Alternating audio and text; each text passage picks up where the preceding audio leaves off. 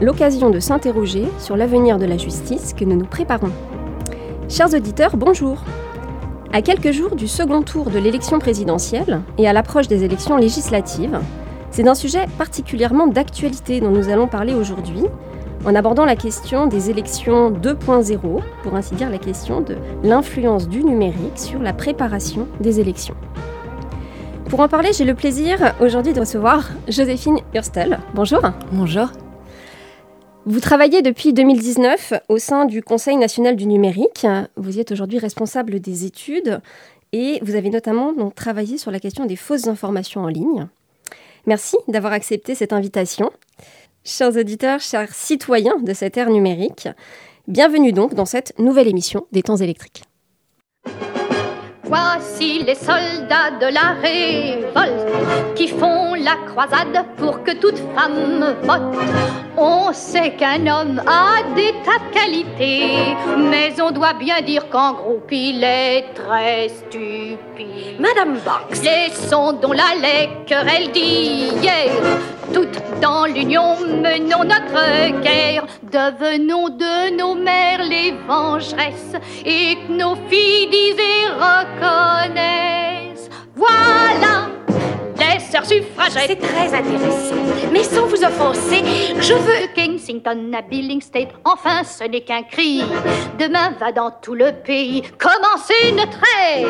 Politiquement, l'égalité sera un droit affirmé. Mais avant, mes amis, qu'on libère des prisons nos guides. Ne plus servir ni même obéir, avouer ça mérite de se battre, bien décidé et le cœur fier. J'aurais un mot à vous dire. C'est urgent, Madame Banks. Oh, laissons donc la querelle Madame Banks. Tout dans l'union. Avec cet extrait de la chanson Les Sœurs suffragettes, apparaissant dans le film Mary Poppins de 1964, on est au printemps 1910 au Royaume-Uni. On y entend Madame Banks, mère de famille, partant en croisade pour la reconnaissance du droit de vote des femmes, afin de faire entendre leur voix face à celle de l'homme, l'homme avec un H minuscule, des hommes en groupe. Cette lutte, la France et bien d'autres pays l'ont menée aussi pour aboutir à un égal accès des femmes et des hommes aux urnes.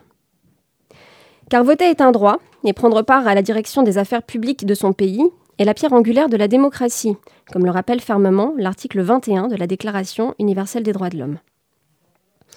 Plus généralement, les élections ont souvent été le théâtre de rivalités, pour ne pas dire de violence, expression de luttes diverses vers l'accès au pouvoir, à tel point qu'aujourd'hui, l'homme, avec un H majuscule, fait preuve, au XXIe siècle, d'une créativité renouvelée pour tenter de faire basculer le résultat des votes vers la cause qu'il défend.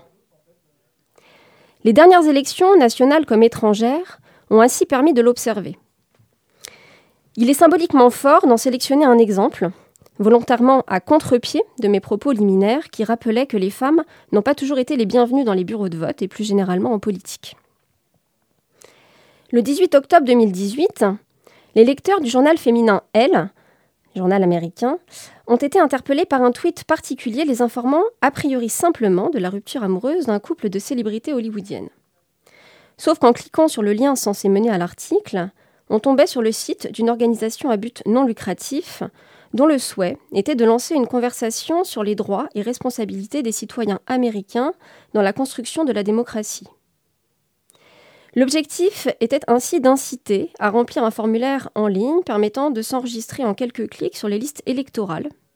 Le tout après avoir quand même euh, rappelé aux lecteurs que jusqu'à présent, dans les primaires, les femmes avaient battu des candidats en exercice, créant des compétitions historiques, tout en redéfinissant la signification de ce qu'est être une femme en politique. Bref, le magazine s'était ni plus ni moins servi d'une fausse information people pour convaincre un public, vraisemblablement aussi très féminin, de voter aux élections de mi-mandat organisées dans tous les États-Unis. Ce procédé, qui n'avait pas manqué d'être critiqué, illustre un mécanisme de manipulation de l'information qui n'est, cela dit, pas l'apanage de l'ère numérique. Toutefois, le numérique offre de nouveaux outils et de nouvelles perspectives en ce sens. L'influence des réseaux sociaux a particulièrement transformé la communication politique au sens large, jusqu'à devenir parfois la principale source d'information de certains publics. Au cœur d'une nouvelle période électorale, il est donc une fois de plus urgent d'analyser le fonctionnement de ces réseaux, les raisons, les dogmes qui les habitent, en ce qu'ils peuvent se révéler être de véritables outils de lutte et de contre-pouvoir.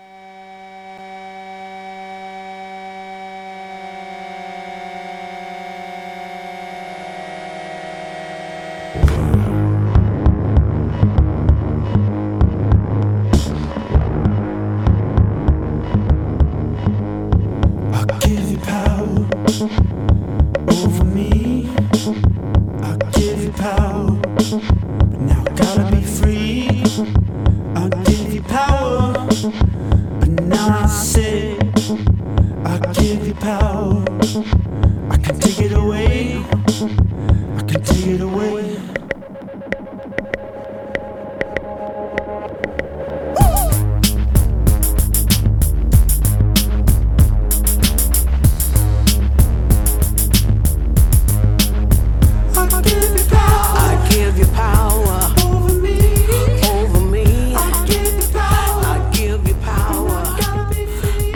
Comme le chantait le groupe Arcade Fire dans cette chanson, écrite pour faire passer un message à Donald Trump la veille de son investiture. Je te donne mon pouvoir donc, mais je peux aussi te le reprendre. C'est cette liberté individuelle du votant dans son isoloir qui est si précieuse et qui rend chaque élection aussi incertaine dans son résultat. Il est alors tentant d'essayer d'influencer en amont ses choix individuels, et le numérique pourrait bien y contribuer. Joséphine Hurstel, nous allons ensemble discuter des liens euh, étroits, élections numériques, à différents niveaux, mais particulièrement centrer cet échange sur l'influence du numérique donc, dans la préparation des élections. Lors de vos travaux au sein du Conseil national du numérique, je l'ai dit, vous vous êtes penché sur la construction et le parcours des faits en ligne, sur les mécanismes individuels et collectifs derrière le complotisme, la mésinformation ou encore la désinformation. En juin dernier, le Conseil national du numérique a été auteur d'un rapport intitulé Récits et contre-récits, itinéraire des fausses informations en ligne, auquel vous avez donc participé. Alors pour débuter peut-être, euh, qu'est-ce qui distingue ces termes, les termes que l'on retrouve fréquemment, ne serait-ce qu'au cœur de l'actualité, des informations, mésinformations De quoi s'agit-il? Eh, Vous avez raison de poser la question, parce qu'on utilise beaucoup de termes. Euh, pour désigner des choses très différentes et parfois euh, un peu à tort. Euh, alors moi j'ai coutume de distinguer euh, d'abord en fonction de l'intentionnalité, de pourquoi une fausse information est diffusée. Et là on identifie en général trois trois stratégies. La première, c'est la désinformation. Donc, c'est le fait de, de publier une fausse information à dessein pour nuire à un groupe, à un individu, à une organisation, à un pays. Donc, là-dedans, on peut ranger aussi le terme de fake news, qui est euh, là aussi le fait de créer intentionnellement euh, euh, une fausse information dans un but de propagande ou de manipulation de l'information. Ensuite, on a la mésinformation, qui va, elle, être la publication accidentelle d'une euh, fausse information sans intention particulière de nuire. Et puis on a la malinformation qui va, elle, euh, consister en la propagation d'informations superflues, non nécessaires, euh, pour couvrir, cacher, noyer, obscurcir des informations réelles et importantes pour le public. C'est notamment ce que fait beaucoup la Chine, qui a cessé, enfin fortement diminué ses stratégies de censure, parce que ça alimentait juste un effet de, mise en lumière d'informations qu'on veut cacher et qui va euh, plutôt euh, propager euh, beaucoup, beaucoup d'informations non nécessaires pour couvrir les informations que le gouvernement préfère dissimuler. ensuite, on a une distinction à faire en fonction des acteurs qui sont derrière et de leur grille de lecture du monde un petit peu. Et donc, vous mentionniez le complotisme. Et effectivement, les théories du complot et le complotisme se distingue par euh, cette grille de lecture systématique du monde, euh, où toute euh, information diffusée ou événement qui se produit est le fruit d'un groupe caché qui agit dans l'ombre avec des motivations dissimulées du grand public. Donc il n'y a pas de hasard, tout événement est le fruit d'acteurs puissants, secrets qui agissent de façon coordonnée. Et euh, enfin, on a, euh, et donc ce complotisme, il vient le plus souvent d'acteurs euh, plutôt de bas en haut, c'est-à-dire de, de citoyens plus ou moins puissants, parce que tous n'ont pas la même force de frappe, mais en tout cas plutôt d'acteurs non étatiques.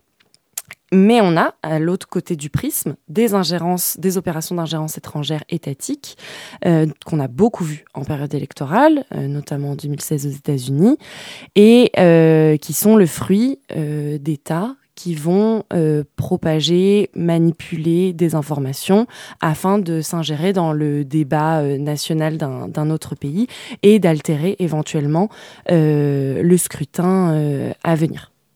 D'accord, alors donc des acteurs, euh, comme vous le dites, étatiques ou non, et euh, France et international, donc avec une dimension euh, plurielle du, phénomène, outre les termes que vous avez distingués. Mais est-ce qu'on a parallèlement des études peut-être sur cette, sur cette globalité pour quantifier ces phénomènes? Déjà pour savoir peut-être au sein des distinctions que vous avez faites, quels sont ceux qui sont les plus concernés, si on peut le cerner, et puis après, éventuellement, pour savoir quel public est le plus touché au sein de d'eux? Alors, c'est toujours très compliqué de quantifier, notamment quand on parle de fausses informations en ligne, parce que c'est très diffus et identifier tous les acteurs euh, et, les chiffrer, c'est toujours compliqué. Euh, sur l'élection là qui vient de se passer, en tout cas le premier tour, on n'a clairement pas encore euh, suffisamment de données ou de recul, mais on a euh, quelques éléments à l'étranger ou de l'élection de 2017 qui nous renseignent à plusieurs égards sur ces phénomènes.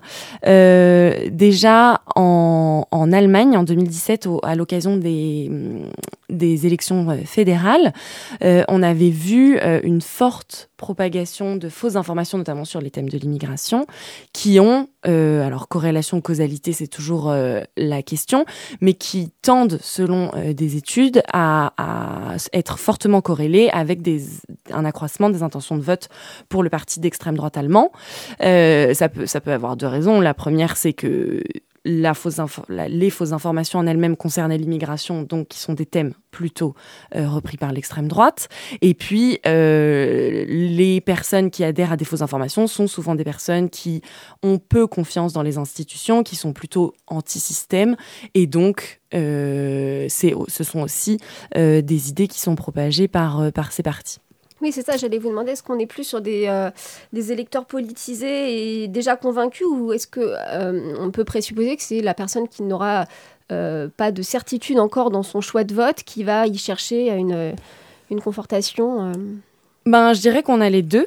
Euh, le, je pense, je pense qu'on y reviendra, mais le phénomène, euh, surtout en ligne, euh, de d'enfermement de chambres d'écho, qui fait qu'on est très confronté à des discours qui sont déjà ceux auxquels on adhère, tend à, à, à, consolider ce que vous disiez de renforcement de personnes déjà politisées, qui ont déjà des idées marquées.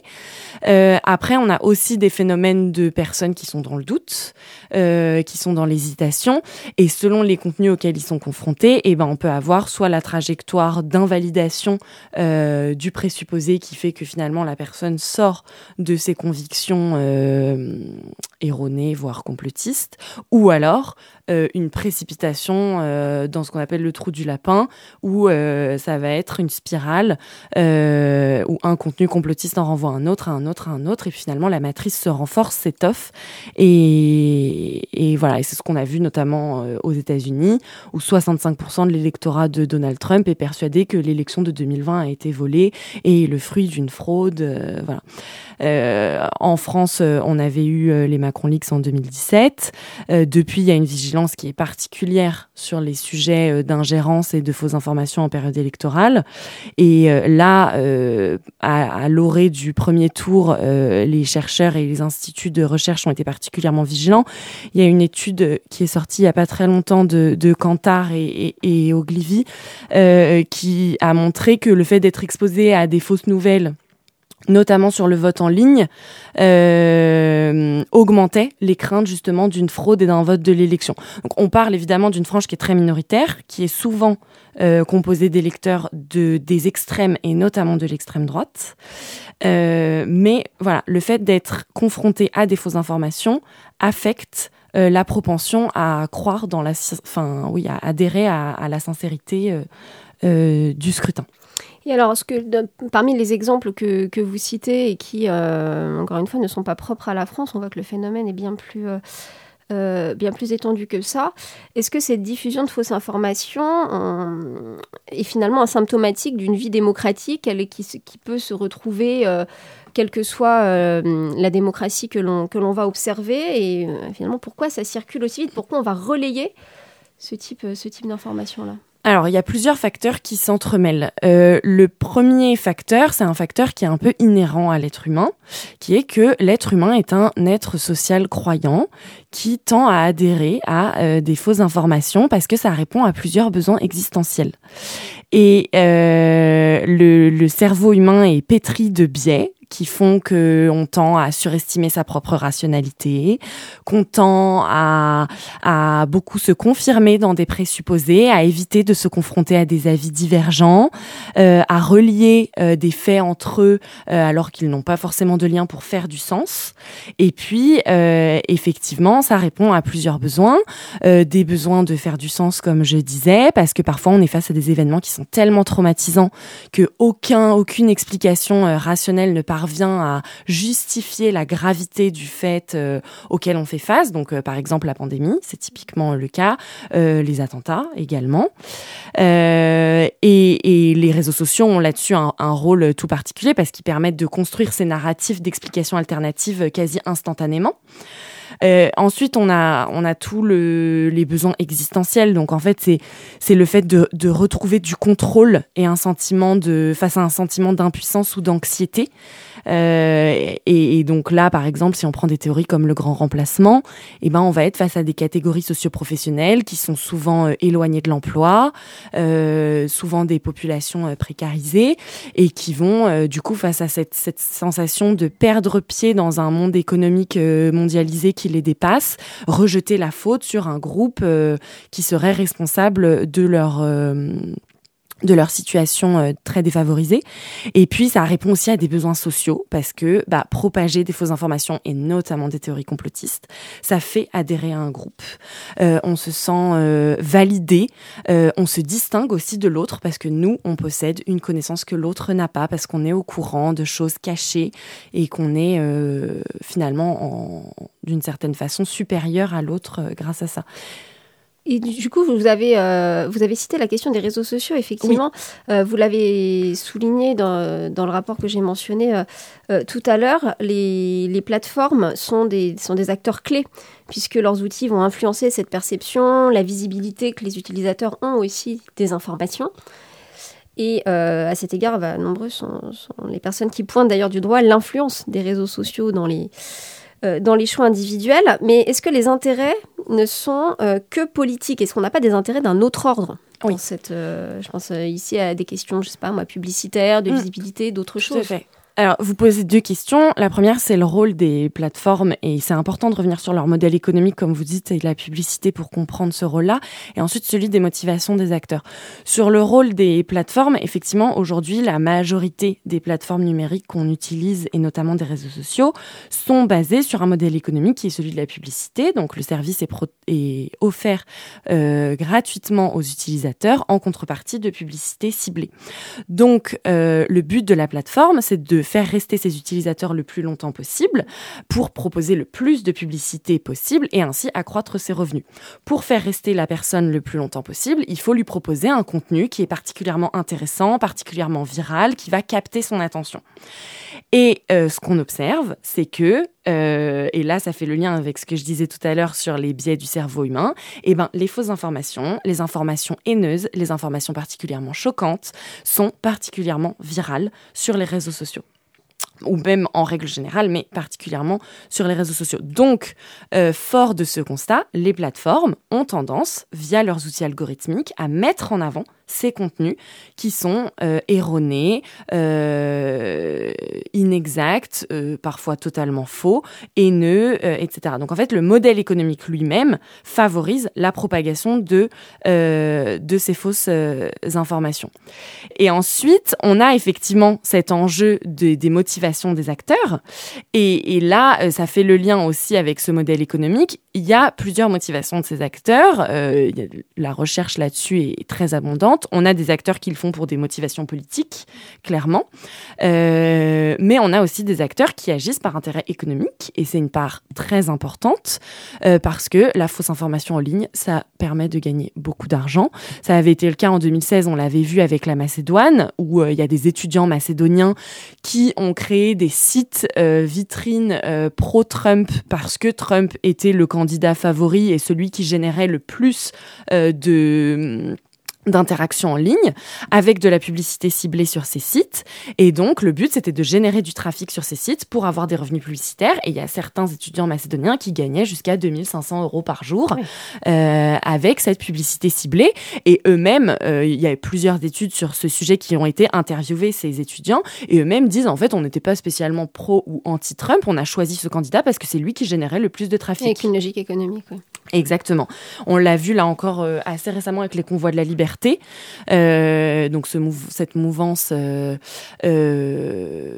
complotiste qui, qui, est sceptique de l'existence du Covid et qui pense que le Covid est une façon de mettre en place un nouvel ordre mondial et de contrôler la population, qui se traduit par des, des convois de camions vers les capitales et mhm. notamment au Canada. Et on avait des sites qui se sont montés à ce moment-là, qui capitalisaient sur ce phénomène, mais qui venaient du Vietnam du Bangladesh, de Roumanie, avec toujours ce processus d'avoir de la publicité ciblée pour générer des revenus.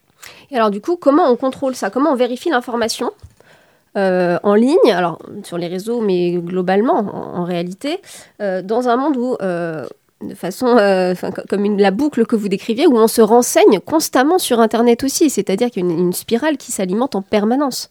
Oui. Comment on vérifie dans ce monde-là l'information qui circule? Alors, il y a. Bon, déjà, moi, je ne suis pas journaliste, donc euh, le, ça serait intéressant d'en parler avec euh, les personnes dont c'est l'activité au quotidien. Moi, je vois deux choses. Le premier, c'est justement cette question du monde médiatique aujourd'hui, euh, parce que c'est un, un, facteur que j'ai pas mentionné pour le moment, mais le système médiatique a été fortement impacté par cette arrivée des réseaux sociaux et cette instantanéité de l'information qui fait que fait toute la vérification de l'information doit se faire en temps réel et on est dans une course à la visibilité, au clic, etc.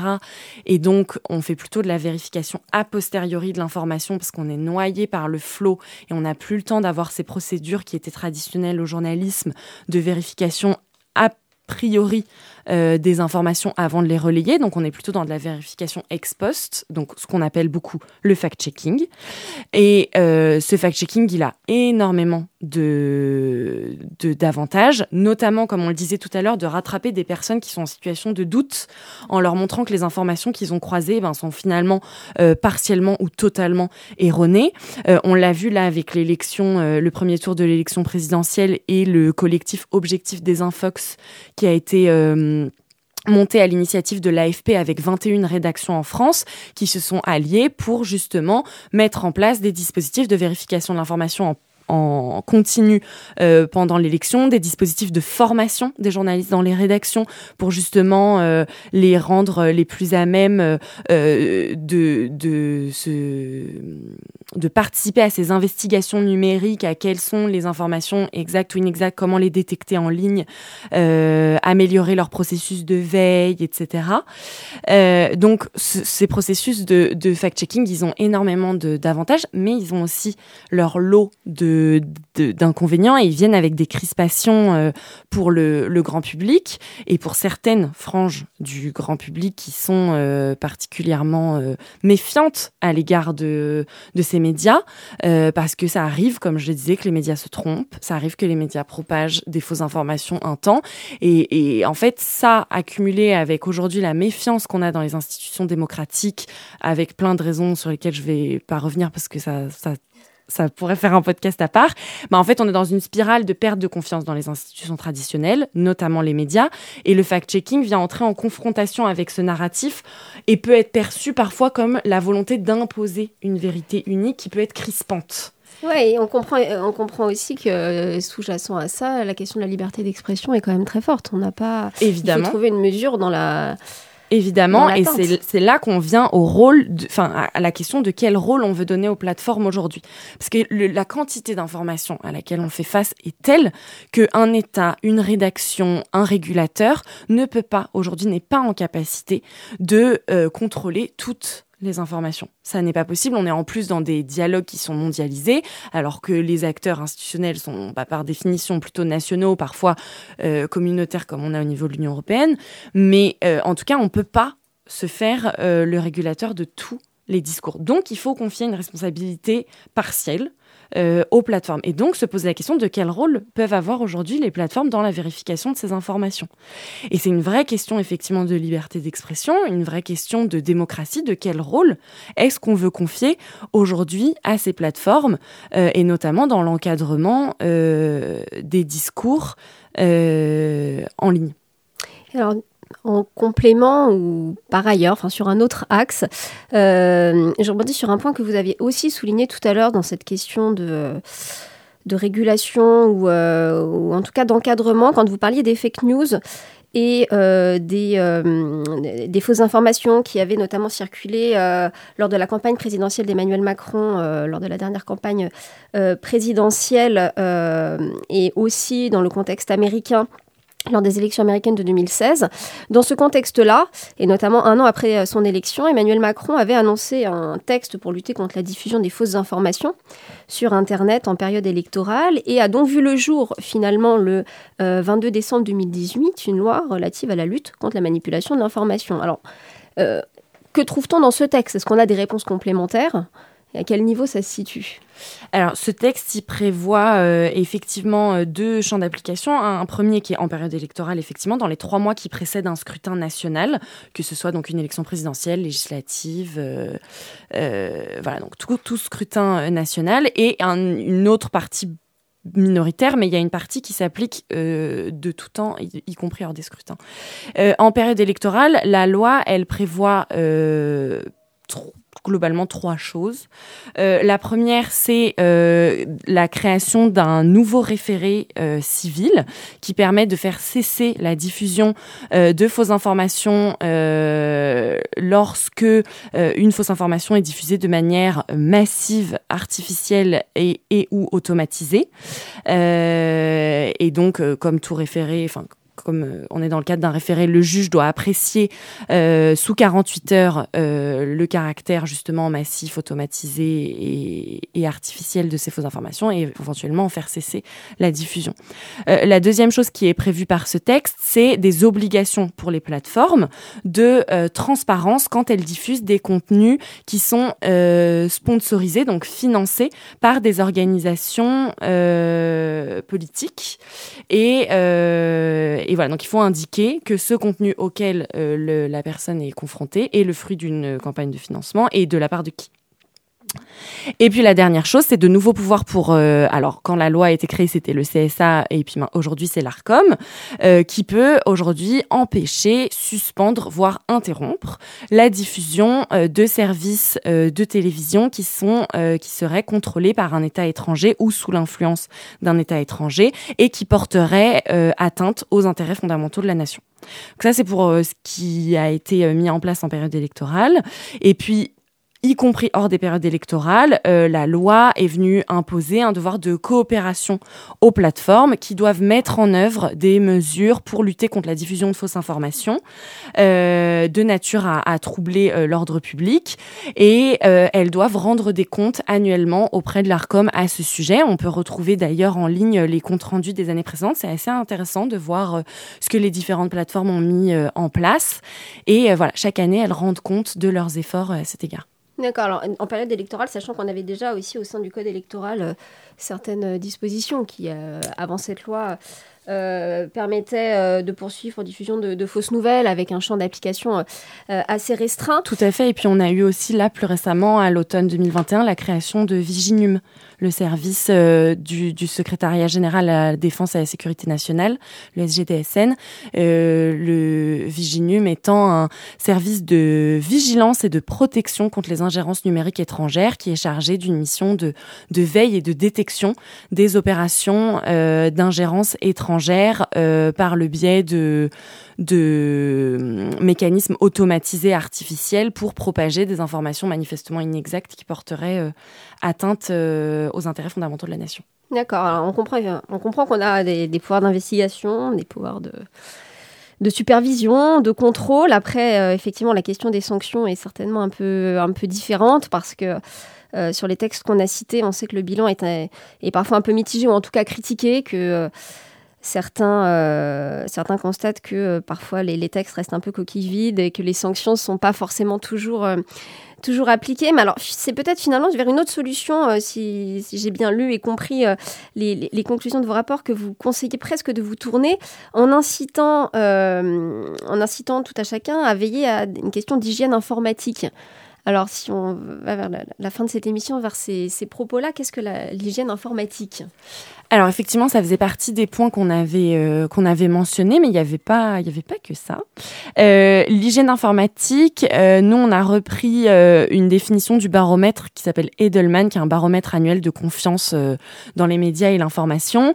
Et eux, ils définissent ça comme le fait d'avoir un intérêt pour l'actualité, c'est-à-dire qu'on va lire, regarder, écouter l'actualité, le fait qu'on va consulter plusieurs sources d'informations et qu'on va avoir une démarche de vérification systématique de l'information de l'intégrité de la source de cette information et euh, de qui a partagé ces informations. Et donc effectivement, nous, parmi les leviers euh, qu'on mentionnait dans le rapport, il y a euh, cette idée de renforcer l'éducation aux médias et à l'information à tous les âges de la vie. Euh, évidemment, dans les premiers âges de la vie, à l'école primaire et puis au collège et tout le long du cursus scolaire, pour façonner les esprits neufs à l'esprit critique et à la consommation d'informations en ligne, mais également à plus tard dans les âges de la vie, parce qu'aujourd'hui, on se rend compte que la majorité des personnes qui propagent des fausses informations en ligne, ce sont euh, des personnes de 65 ans et plus. Donc, c'est important d'avoir une vigilance à tous les âges de la vie à cet égard. Mais euh, il y avait aussi d'autres points euh, sur lesquels j'ai pas eu le temps de, de, revenir, mais qui me semblent importants de dire dans les mesures dans ce qu'on peut faire justement face à ça. La première, c'est de rappeler qu'aujourd'hui, euh, les fausses informations en ligne, on peut avoir l'impression que c'est un phénomène qui est très diffus, et ça l'est, mais euh, c'est le fruit de quelques super utilisateurs euh, qui ont une très grande force de frappe et qui ont justement des intérêts économiques dont on parlait tout à l'heure. Il y avait une étude qui a été sortie à, à, la fin du premier confinement aux alentours de, de, du printemps, début d'été 2020, qui montrait que 65% des fausses informations sur Facebook sur le Covid, c'est 12 comptes. Donc en fait, c'est une structure qui est très pyramidale où on a un très petit nombre d'acteurs qui a une force de frappe énorme. Et en fait, il faut concentrer nos forces d'abord sur ces comptes à la force de frappe massive. Et, là, on en vient au rôle qu'on veut confier aux plateformes. Il y a peut-être un équilibre à trouver sur justement se concentrer avant tout sur ces comptes à la force de frappe massive. On a parlé aussi des ingérences étrangères et de ce qui s'est passé en 2017. Eh bien, euh, nous, l'une des choses qu'on propose, c'est finalement de davantage tirer les leçons de ce qui s'est passé il y a cinq ans. Parce qu'aujourd'hui, on a certainement des données sur ce qui s'est passé en 2017, sur ces ingérences euh, à deux jours euh, du scrutin.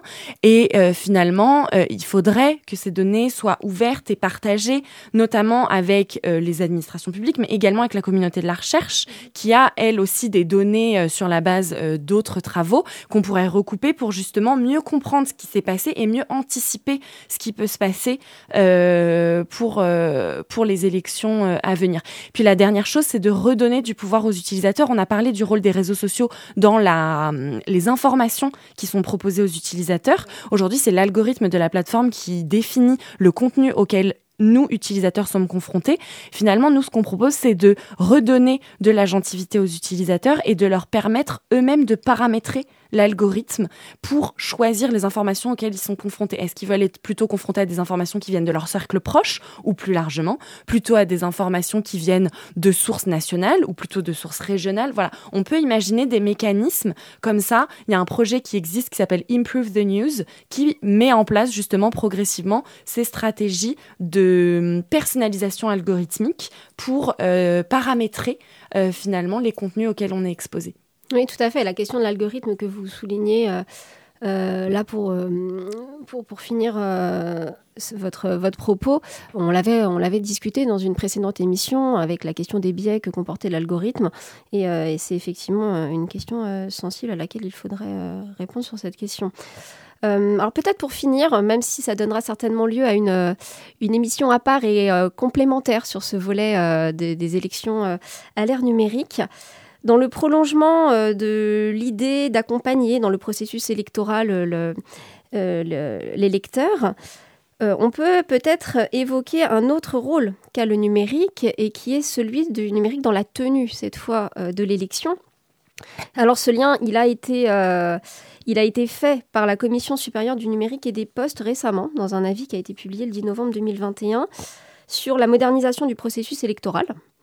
Donc, cette commission soulignait euh, que l'analyse, par exemple, des comportements électoraux démontre que la pratique du vote est aussi une habitude qui va nécessiter un apprentissage, on le disait. Et dans cet apprentissage de la, de la démocratie, il y aurait certainement donc matière encore à, à travailler sur ce phénomène collectif et euh, en tenant compte eh bien, du, fort taux d'abstention parfois aux élections, on avait euh, deux Français sur trois qui n'avaient pas été votés aux élections régionales et départementales en juin 2021. On a une nouvelle utilisation du numérique qui euh, se discute, qui est celle d'aller utiliser le numérique vers d'autres étapes du processus électoral, comme l'inscription sur les listes ou les procurations. Alors peut-être au vu de, l'actualité nationale qui est la nôtre et qui plus globalement nous occupe tous. Euh, bah, qu'en pensez-vous à quatre jours ici de l'élection, euh, enfin du second tour des, présidentielles Est-ce qu'on pourrait y avoir à gagner, euh, à introduire plus de numérique dans cette tenue de l'élection? Alors, je dirais qu'il y a deux choses. Euh, la première chose, c'est sur le vote électronique en, tant que tel. Euh, c'est un sujet, comme vous l'avez dit, qui a connu un grand regain d'intérêt euh, au moment des élections régionales de l'an dernier face au record d'abstention qu'on a connu. et le vote électronique a été mis en étendard par certains et certaines comme une réponse à cette abstention massive qui s'inscrirait en plus dans la continuité de nos modes de vie numérisés, où on a beaucoup de mobilité géographique et où du coup ça simplifierait euh, le vote pour des personnes qui déménagent fréquemment, etc. Euh, ensuite, il faut, il faut bien se questionner, pour, pour analyser euh, ça, il faut bien se questionner sur de quoi on parle, parce que le vote électronique, ça recouvre des réalités qui sont assez différentes. La première chose, c'est le vote par ordinateur. Ça existe en France. pendant le premier tour de l'élection présidentielle, il y a 63 communes où les habitants ont voté sur un ordinateur, c'est-à-dire qu'ils sont rendus à leur bureau de vote. Puis dans l'isoloir, il n'y avait pas des papiers qu'on met dans une enveloppe, il y avait un écran et on sélectionne le candidat et on le valide. Aujourd'hui, c'est sous la forme d'expérimentation, ça n'est pas généralisé au, niveau national, euh, mais euh, il y a plusieurs limite peut-être qu'on peut voir à ce, à ce dispositif, déjà, c'est que ça répond très partiellement à cette question de l'abstention et éventuellement de la mobilité géographique, parce qu'il faut toujours se rendre dans son bureau de vote. Donc, euh, on peut se questionner sur si finalement c'est pas un peu du solutionnisme technologique qui euh, apporte une réponse euh, erronée à un mauvais diagnostic de ce pourquoi l'abstention existe aujourd'hui. Et puis, il y a aussi d'autres questionnements un peu plus profonds sur le fait de mettre du numérique dans l'élection, notamment le fait qu'on n'est pas tous égaux face à la compréhension des outils numériques, on bénéficie pas tous de la même littératie numérique. Donc le fait d'être confronté à un écran pour certaines parties de la population, ça peut être quelque chose d'assez déstabilisant. Euh, et c'est quelque chose qu'il faut anticiper.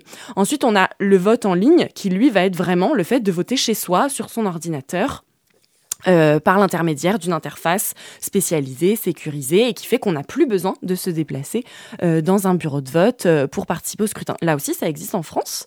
C'est le cas pour les élections consulaires, donc c'est une frange assez faible de la population. Il y a aujourd'hui un peu plus d'un million de personnes, il me semble, qui sont inscrites sur les listes consulaires. Et sur ce million de personnes, on a une vingtaine de, une douzaine même de pourcents, pardon, qui ont voté en ligne. Donc ça représente vraiment une partie assez marginale de l'électorat mais il faut rappeler que ça existe. Mais on a toujours aujourd'hui deux problèmes qui sont un peu insolubles là-dessus. C'est la sécurité du scrutin. Comment on s'assure que euh, l'électeur est bien celui qu'il prétend être? Comment on garantit son anonymat? Euh, Comment on, évite le piratage des ordinateurs des votants? Euh, le, Même des, cyberattaques plus larges de la part d'acteurs étrangers de ces services? Voilà, est-ce qu'on a une connexion qui est suffisamment fiable? Tout ça. Et puis l'indépendance du vote. Est-ce qu'on est sûr que la personne qui vote chez elle a le même, la même indépendance que dans un isoloir où elle est seule Est-ce qu'elle ne subit pas des pressions de la part de son entourage euh, et, une certaine forme de, l'ingérence d'un tiers dans, un, dans son choix euh, démocratique? Et puis la dernière chose, et là j'en reviens à ma marotte de, des fausses informations, mais aujourd'hui le vote électronique est un des sujets qui suscite le plus de fausses informations euh, en ligne de la part. Alors il faut le rappeler encore une fois, de communautés marginales, etc. Mais quand on prend euh, des acteurs relativement relayés comme Nicolas Dupont-Aignan qui était candidat au premier tour, Florian Philippot, voilà, qui sont des acteurs aujourd'hui qui, qui, ont une communauté quand même relativement importante, eh bien cette idée du vote en ligne est toujours l'occasion de bâtir des narratifs d'élections volées, d'élections truquées. Et j'ai peur que cette question du, vote en ligne, qui est, du coup, on le voit parfois, euh, un solutionnisme technologique euh, démesuré, euh, ne soit également l'occasion pour ces groupes-là de consolider des narratifs de méfiance dans la démocratie, finalement. Merci beaucoup, Joséphine Hurstel, pour cet échange. Merci.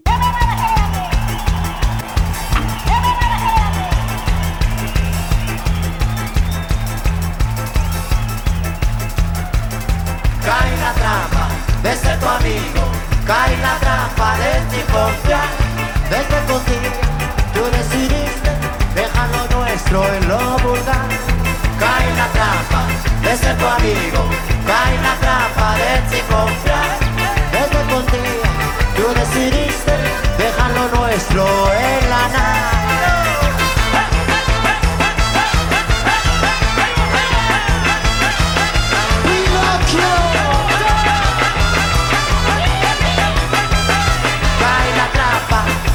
Amigo, cae la trampa de confiar. Tú eras mi amigo, yo era tu socio y ese negocio me salió mal. En la feria de la mentira, tú eres el rey, el rey de día. En la feria de la mentira, yo fui el ciego, el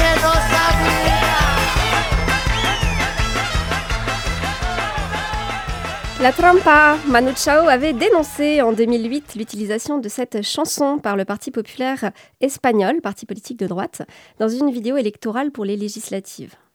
On serait donc finalement tous un peu pris au piège, et c'est ce qui me permet de vous conduire, chère Joséphine, vers le dernier temps de cette émission. En vous proposant une lecture symbolique forte, celle euh, de l'allégorie de la caverne de Platon. Maintenant, repris-je, Représente-toi de la façon que voici l'état de notre nature relativement à l'instruction et à l'ignorance.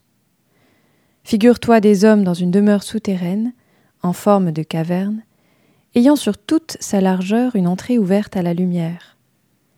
Ces hommes sont là depuis leur enfance, les jambes et le cou enchaînés, de sorte qu'ils ne peuvent bouger ni voir ailleurs que devant eux, la chaîne les empêchant de tourner la tête. La lumière leur vient d'un feu allumé sur une hauteur, au loin derrière eux. Entre le feu et les prisonniers passe une route élevée. Imagine que le long de cette route est construit un petit mur, pareil aux cloisons que les montreurs de marionnettes dressent devant eux, et au-dessus desquels ils font voir leurs merveilles. Je vois cela, dit-il. Figure-toi maintenant le long de ce petit mur, des hommes portant des objets de toutes sortes, qui dépassent le mur, et des statuettes d'hommes et d'animaux, en pierre, en bois et en toute espèce de matière.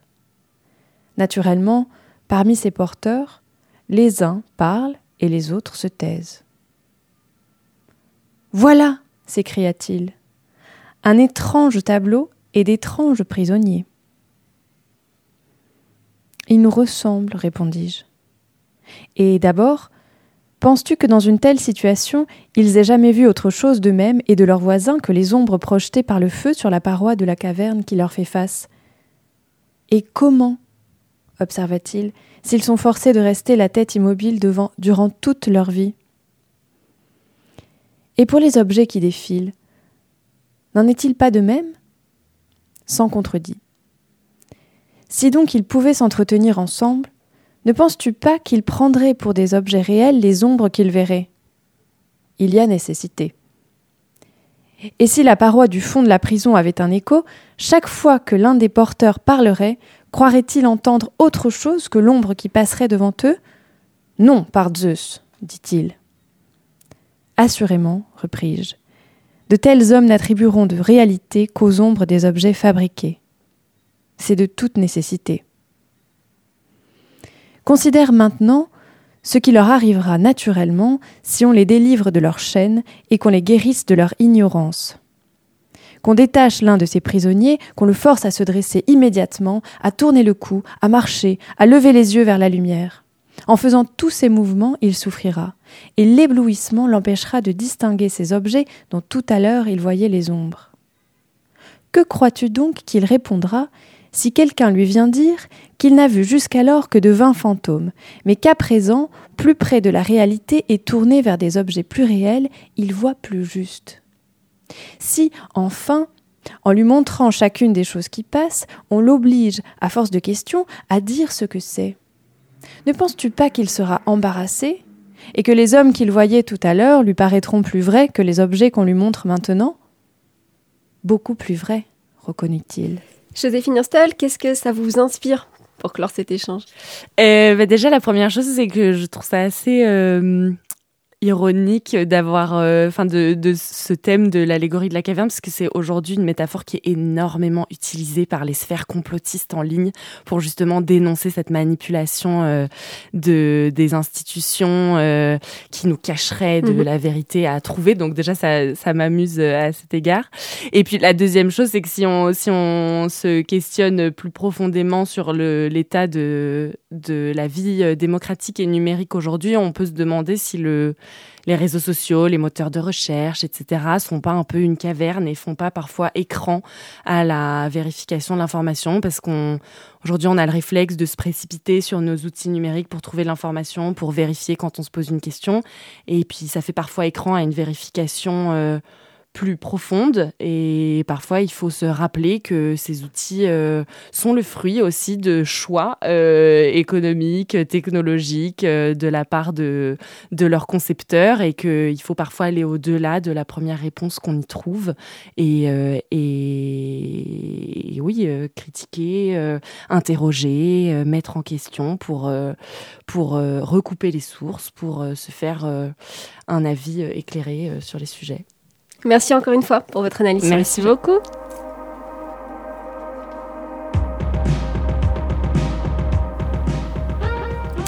Merci à vous qui nous écoutez d'avoir suivi cette nouvelle émission des temps électriques. J'y ai reçu aujourd'hui Joséphine Hurstel pour discuter de l'influence du numérique sur la préparation des élections. Une prochaine émission euh, viendra d'ailleurs certainement compléter ces premières réflexions en abordant cette fois euh, plus spécifiquement la question de l'utilisation du numérique dans la tenue de l'élection. Vous retrouverez toutes les références citées aujourd'hui sur notre site internet d'Amicus Radio, rubrique Les temps électriques. Une émission préparée et enregistrée avec l'aide de Léobardo Arango. Je vous donne rendez-vous le mois prochain. N'oubliez pas de vous abonner à cette émission sur le site d'Amicus Radio. À très bientôt.